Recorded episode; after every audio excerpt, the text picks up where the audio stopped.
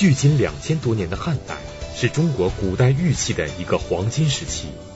当时，从王公贵族到官宦人家，甚至文人雅士，都对玉器十分追捧。一方面，长期以来人们对玉具有美丽、温润、坚贞、不朽特质的认知，在汉代升华为仁、义、智、勇、节的五德说法。于是，人们更加追求精美的玉器。另一方面，自汉武帝开通西域后，大量质地优良的和田玉进入中原地区，为汉代玉器的制作提供了上好的原材料。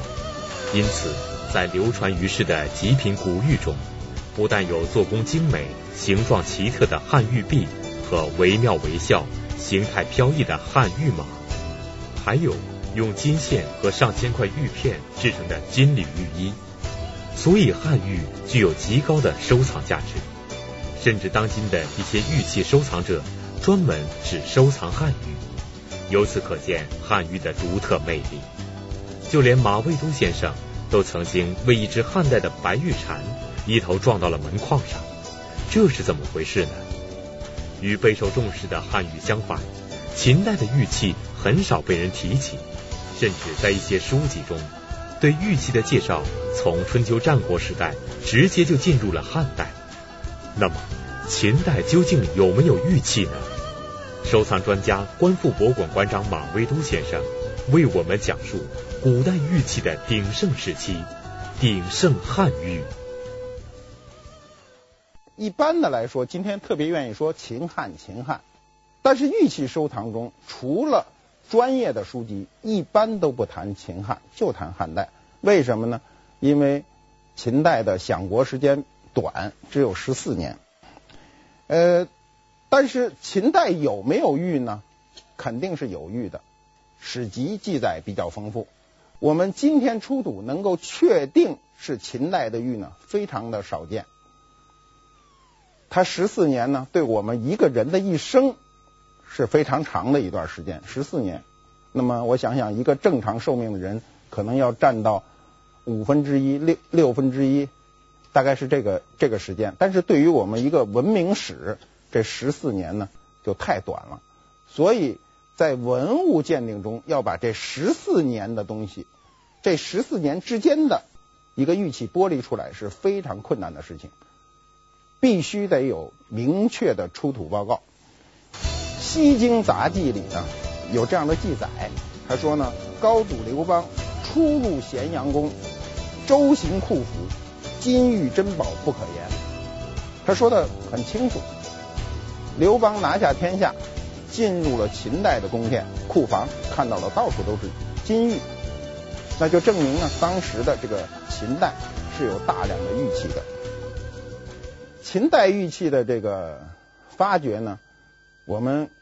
如果有幸能看到秦王陵的这个发掘，我想那里一定有我们不可想见的珍宝，一定有大量的玉器。但是不知道我们这一代人有没有这个眼福能看到这些？我们能够看到的就是秦兵马俑，哎，我们能看到的一些像十三陵的这个呃定陵，定陵博物馆，我想很多人都去过，那是国家下令可发掘的墓葬。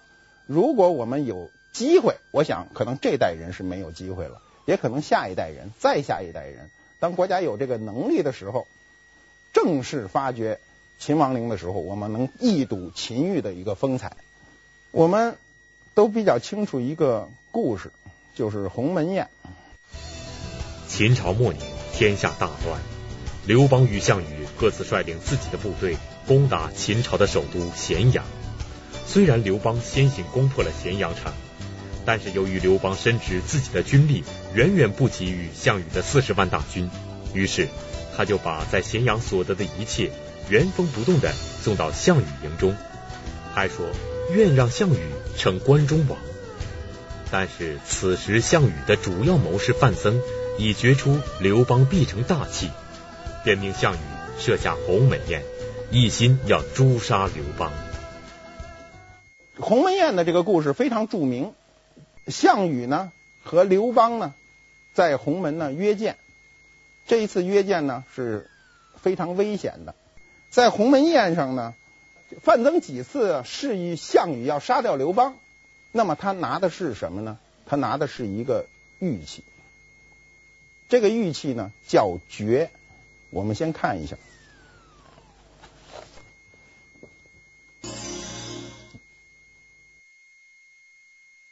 巨跟我们常见的玉器呢有一点区别，它有一个缺口。我们大部分人会对它这个缺口感兴趣。为什么这么一个完整的器型，它要留有一个缺口呢？我们一般的文物学家认为呢，巨最早期呢就是一个耳环。在早期的墓出中，大量的巨出土，一般都在头骨的两侧，那证明这个这个爵呢，有可能最早期就是从耳环发发展过来的。当时的爵都比较小，很小。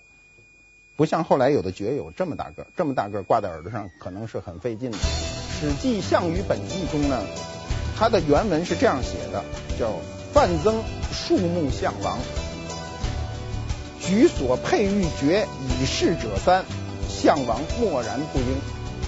项羽看见了他举了三次这个巨，巨的用途呢，在这块呢是让你下决心，让你下决心干掉刘邦。但是项羽没有下这个决心。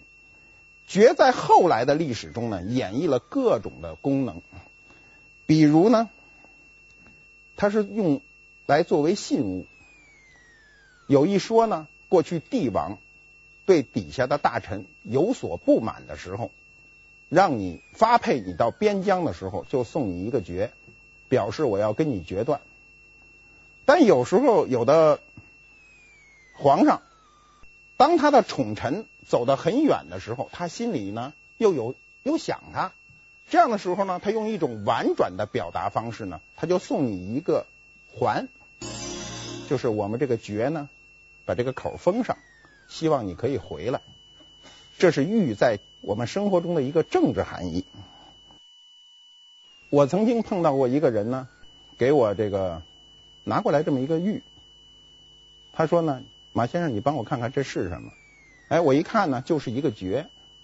这个巨呢，很奇特，纹饰不完整。我们在收藏玉中一定要注意它上面的纹饰。早期的玉有很多是没有纹饰的，但是随着玉的发展，纹饰在增加。每个纹饰一般的情况下都有完整的含义，但他拿来的这个巨呢，纹饰不完整，他就感到很奇怪。然后我就跟他解释，我说这个爵历史上可能是个璧，被后来的人改装了。这个历史呃，这种改装现象在中国玉器发展史上不是一个罕见的现象，非常的多。它玉呢容易破损，比如我们不小心一个玉璧掉地上了，是吧？正好碰缺一块或者碰裂了，那么。我就把这一块切下去，把它继续把它那些破损的地方给它圆润过来，又变成一块新的玉，但纹饰上呢就可能变得不完整。我们有时候判断这块玉是否改装，主要要看它纹饰是否完整，这就可以解释了。如果你对它的纹饰比较清楚，你可能知道这块璧或者说这块原来的玉是什么年代的。在刚才的故事中。那块拿给马未都先生鉴定的玉珏，其实可能是由一个玉璧改装而成的。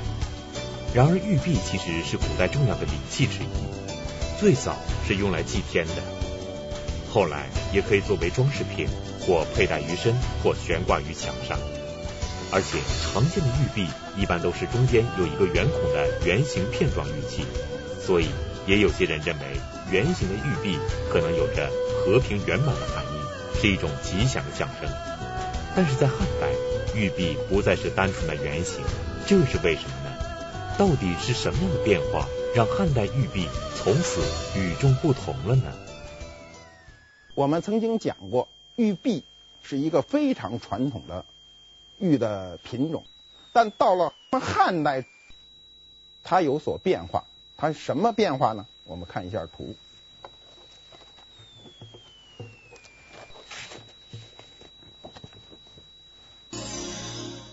下半部是玉璧，上半部出了这个圈以后呢，有一部分纹样。这种币呢，专业术语呢叫出郭币。郭呢，我们现在的发音一般叫廓，轮廓。它出了这个圆的轮廓，有一组纹饰，这都叫出郭币。这个廓在古音中就读郭，比如诗歌中有“青山横北郭，白水绕东城。此地一为别，孤蓬万里征。浮云游子意，落日故人情。挥手自兹去，萧萧斑马鸣。”这是李白非常著名的一首诗。这个郭就是城郭，是指外城。是指外城为郭，那么玉璧呢？当它出了这个外圈的时候，就叫出郭璧。那么为什么汉代出现这个出郭璧呢？它肯定不是一个偶然。究竟什么原因？我们今天没有学者能够确切的指出它的原因。我也翻了很多书，查了很多资料，最终也没有找到可以信服的一个结果。我说过。历史上很多谜有可能是终身的谜，有可能我们这一代人甚至几代人都不能破解。在古代玉器中，有一类极为特殊的玉器，这就是藏玉。葬玉是专门用于随葬的玉器。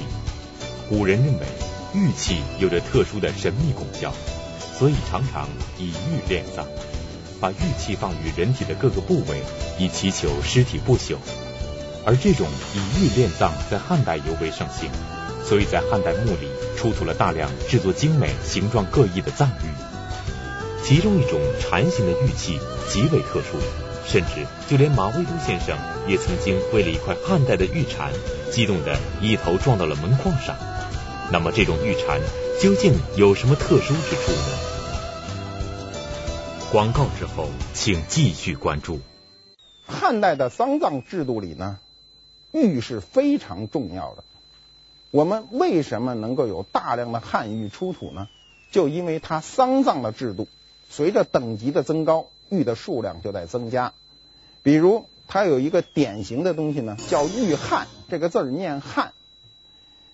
那么，玉汉一般都做成什么样呢？做成一个知鸟，我们北京话叫知了，做成一个蝉状。为什么古人要把这个玉函做成蝉状呢？它是有含义的。蝉从幼虫变成成虫，从地底下钻钻出来的时候，一定要蜕变，是吧？有一味中药叫蝉蜕，就是那个蝉蜕下来的壳。我们小时候的时候，经常下雨后都去树林里去找这个爬出来的这个寄鸟猴，就是蝉的幼虫。那么古人认为。蝉是非常高洁的，它不是从动，不是从生物学的角度去看，它是从社会现象中去看。说它呢，只饮一些露水就引吭高歌，什么都不吃。他不知道这个蝉呢在地底下吃了多少年，这个事儿他是不知道的。但是，一旦它钻出这个泥土，可以看到它在树上的时候，它就是喝一点露水，叫声明亮。所以古人认为呢，蝉呢是一个品格高尚的东西。再加上呢，它又能从地底下钻出来，能够变成另外一个模样，所以认为它能够重生。他认为他这种重生是一个非常神奇的事情，所以他就嘴里含一个蝉，表明他有可能重生。古人认为这种脱胎换骨的蝉，搁在做成玉，搁在。死人的嘴里是一个非常丰富的含义。那么，我历史上呢就碰见过这样的蝉。早年我二十几岁的时候呢，买过一个。第一次买的时候呢，特别高兴，这个蝉非常的白。买完了以后呢，我就攥着这个蝉呢，就是撒腿就跑，直接就跑到一个博物馆里去呢，想找朋友们看。那时候对它的认知是有限度的。我跑到那个博物馆的时候呢，那个博物馆当年那博物馆啊，跟今天有点不同。他那后院的门都是关得死死的，大铁门中间有一个小门，那个门比较矮。我开开那个小门的时候，就一头就撞在那个门框上了，当时基本上都撞晕了，坐在地上攥着这个禅，等一会儿醒过来了，看看手里这禅还在。然后我进门的时候，人家看我脑袋上一大包啊，就说撞门框上了吧？我说是，说那门框撞过多少人了？就是你一激动，那个门框不高不矮，再高一点你也撞不着，再矮一点你视线就能看见了。就是这种不高不矮的门框，整让你撞上。我那天心情太兴奋，太高兴，所以让他们看这个蝉。这个蝉呢，是我收藏，后来又碰见过很多，那是我买的第一只蝉。但是后来碰，后来那么多蝉都没有我买的第一只那么好。我们看一下图，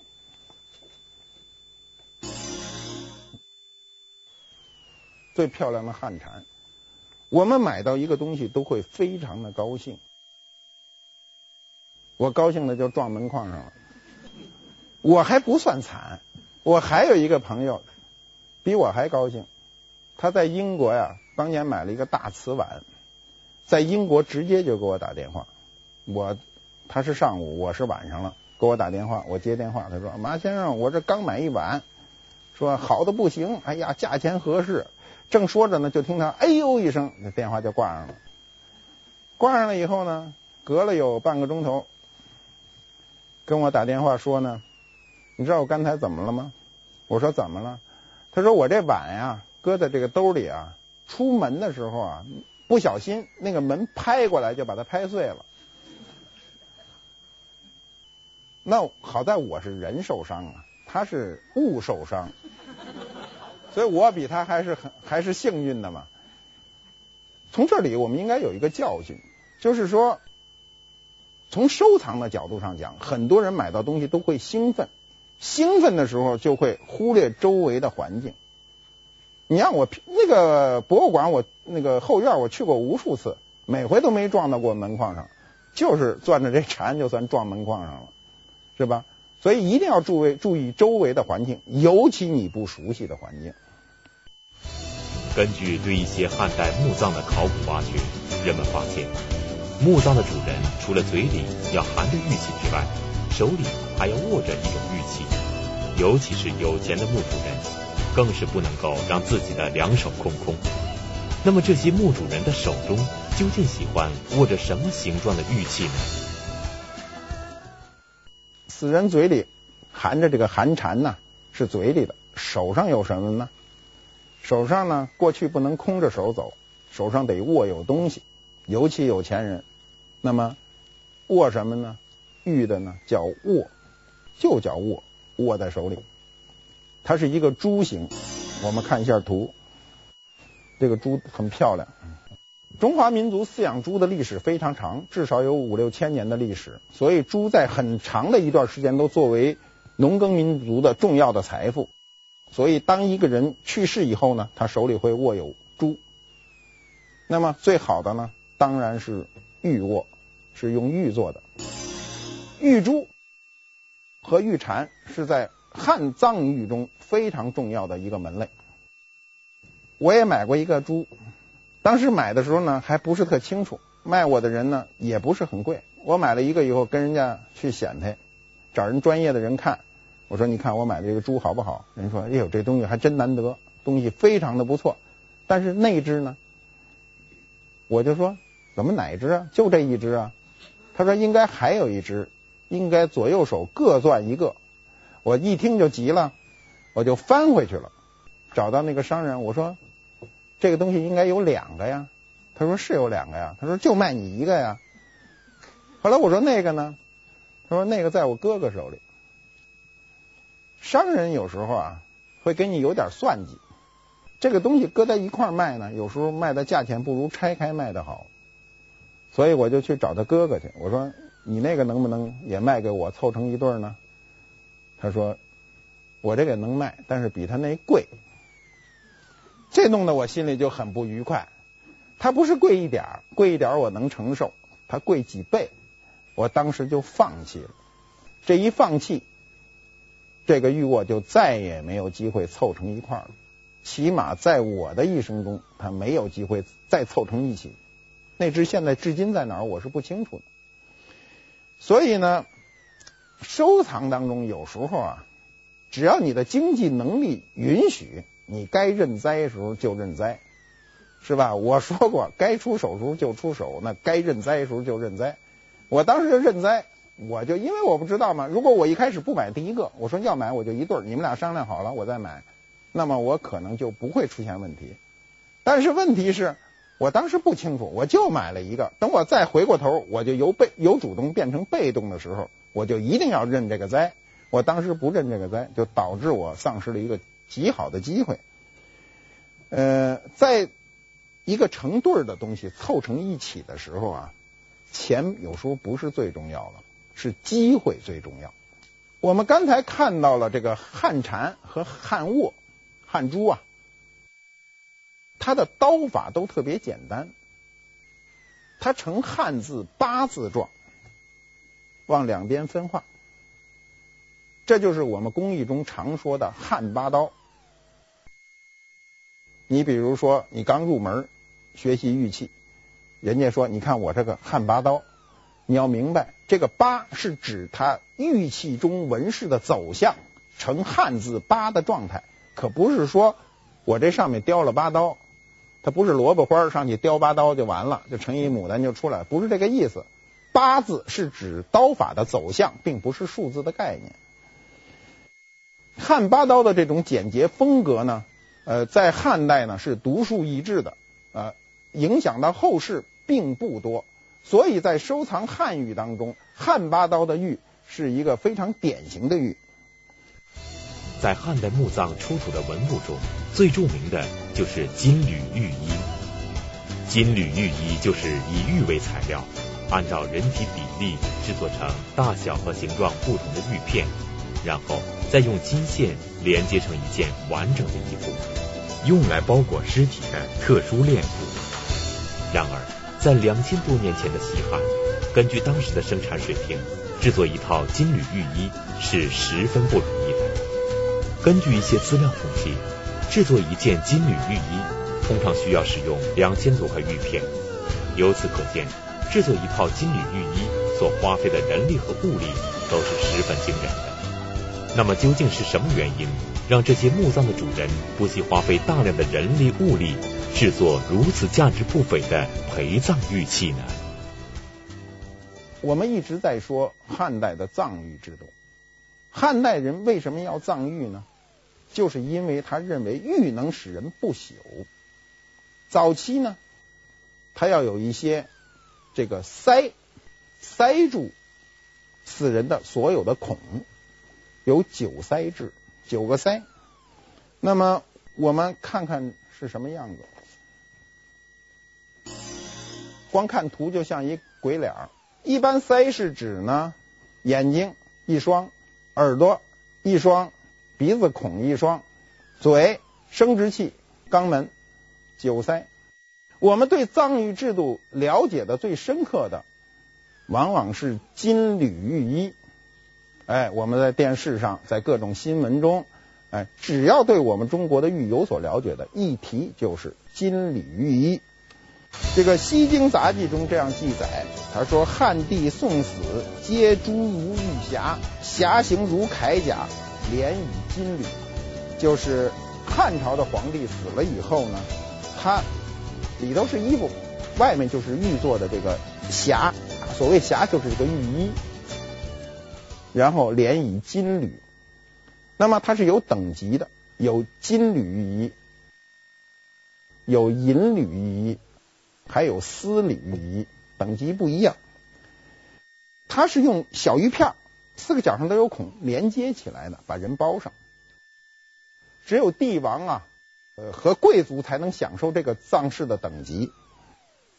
我们说过，这个汉代人认为啊，葬玉是使尸体不朽，但是他能不能保证尸体不朽呢？我们今天有一点科学知识的人都知道，这是不可能的。唐代有个诗人叫李贺。最著名的诗就是“一唱雄鸡天下白”。李贺有一句诗叫“呃，刘彻茂陵多智骨，嬴政子棺废鲍鱼”。他说的是汉武帝秦始皇两个皇帝死了以后也得烂，也不可能不朽。到唐代的人已经有就有这样深刻的认识。金缕玉衣，包括银缕玉衣等等，是他这个藏式中最高的一个等级。呃，最具有代表性的这个玉衣都有哪些呢？我们看看，第一呢是河北满城汉墓，一九六八年挖掘，当时在文化大革命时期，部队在那儿开山，呃，一下炸开了一个洞。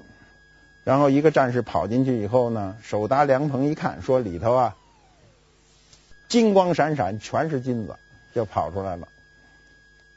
那么我们知道的最著名的那个长信宫灯，就是这里头的。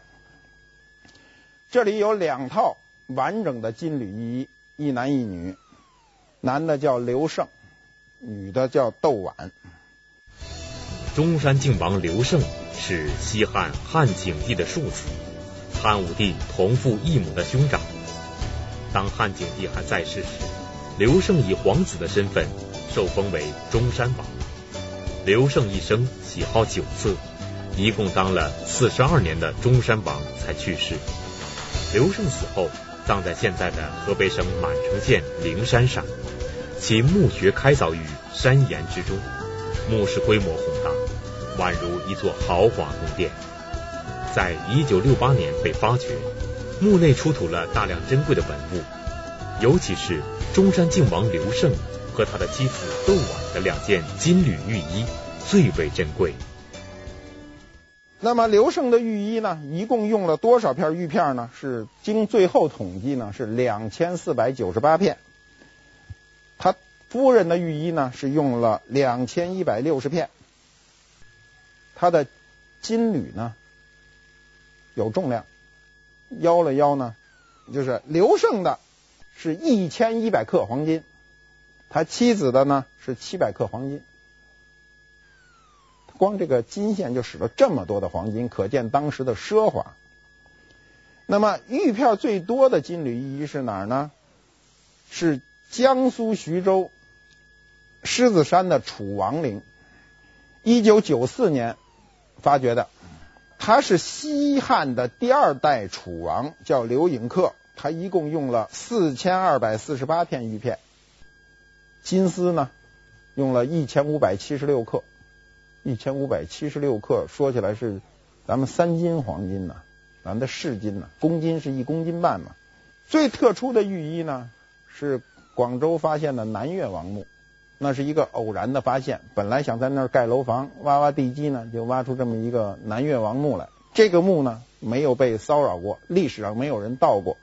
它出现的那个玉衣呢，是丝缕的，丝缕经过两千年以上的丝都腐烂了。我碰见过很多次，人拿来这种小玉片让鉴定，问这是什么？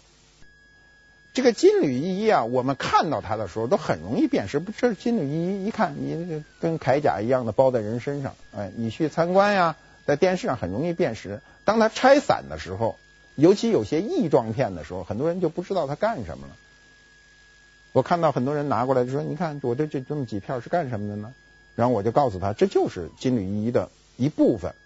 我们过去历史上的很多墓都被盗过，所以很多墓葬的。这个早期的盗掘呢，是使我们的文物，呃，就是是使我们的文物破坏最大的这个时期。那么这时候会有很多的那个盗墓出来的流散到民间，因为有时候呢，盗墓贼他他只有一个经济头脑，破坏完了以后呢，大家就把这东西就分散了，所以你看到的那些残片，有可能都是早年盗出来的，就分散了，永远也凑不齐了。三国时啊，魏文帝曹丕呀、啊，他曾下令这个禁用玉衣，所以这个藏饰呢就一落千丈。三国以后，这个玉衣就没了。通过马未都先生对汉代陪葬玉器的介绍，我们了解到汉代人对玉器的喜爱程度。然而，除了像金缕玉衣这类为求尸体不朽而制作的葬玉外，汉代还有一些玉器是用来摆放在屋里供人欣赏的。由于这类玉器出土量极少，所以在陕西咸阳出土的一件完好无缺的玉马，绝对是国宝级的文物。那么，这件价值连城的汉代玉马到底是什么样子的呢？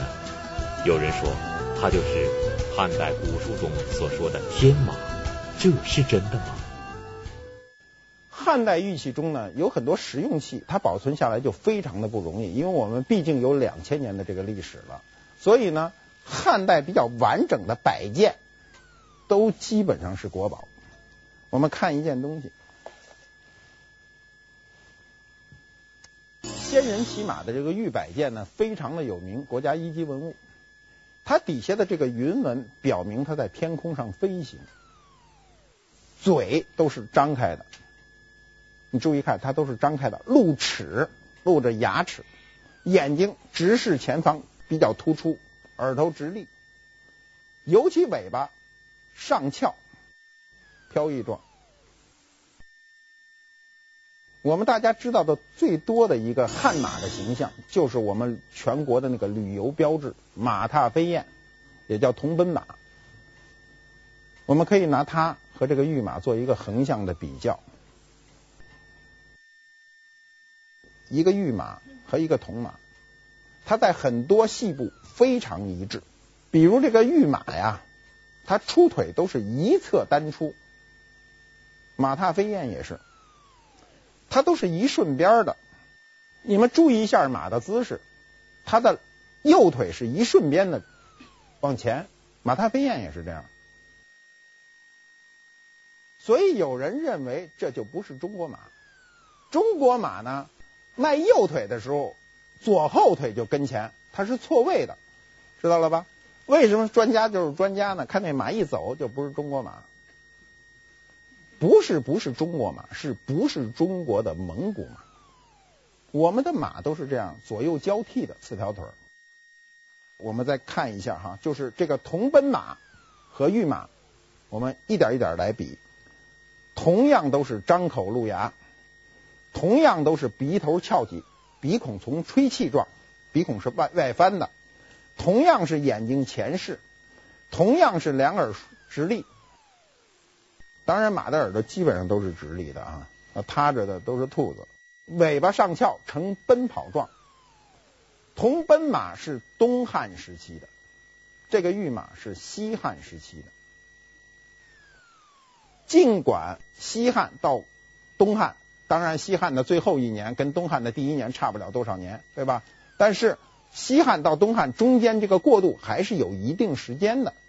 在这个时间的过渡中，我们依然保留了汉代的不仅仅是玉器风格，是汉代的动物的总体风格。它铜器的表现跟玉器的表现非常的接近。英国维多利亚及阿尔伯特博物馆里，它收藏了一个玉的马首。它只有头部了，也非常难得。它的马的形象依然是这个形象，它尽管是低着头的，它嘴也是微张露齿，很多特征都跟这个时期的马非常接近。为什么说文物是一个标型学呢？就是当它一个标准出现的时候，大家都跟这个标准靠拢，能靠上的就对了，靠不上那肯定就不对。你不要说为什么我这就不是。你因为跟那个标准靠不上，在我们的生活中，杯子是极为常见的日用品。但是，你有想过如何把一块坚硬的玉石制作成一个剔透的杯子吗？然而，在战国时期就有这样一种用玉制作成的杯子。玉杯的壁身很薄，晶莹剔透，几乎和现代的玻璃杯一模一样。那么，这种奇特的玉杯是如何制作出来的呢？到了汉代，还有没有这种玉杯呢？广告之后，请继续关注。我们看玉器的容器是非常有意思的事情，因为玉器制造容器难度极大。我们一块那么坚硬的材料要把它掏空，难度极大。我们看一下，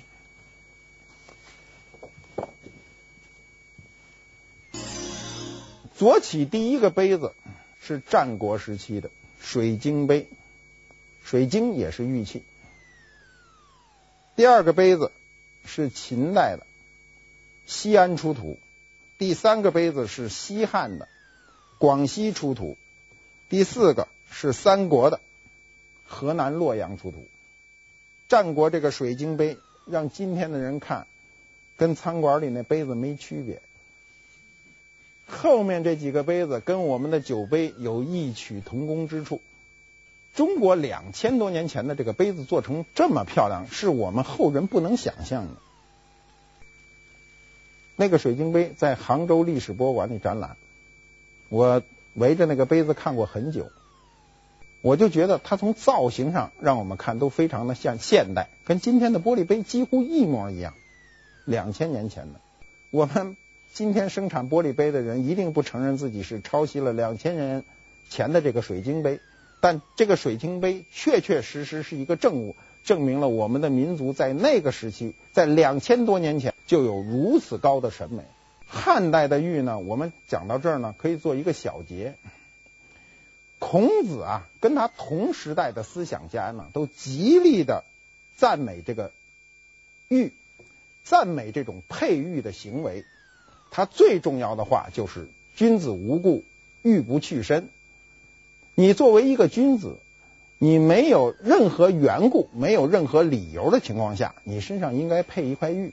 你不配玉了，应该有所理由。那么这种社会风气呢，在汉代愈演愈烈，一直影响到后后面各个朝代，影响到我们今天。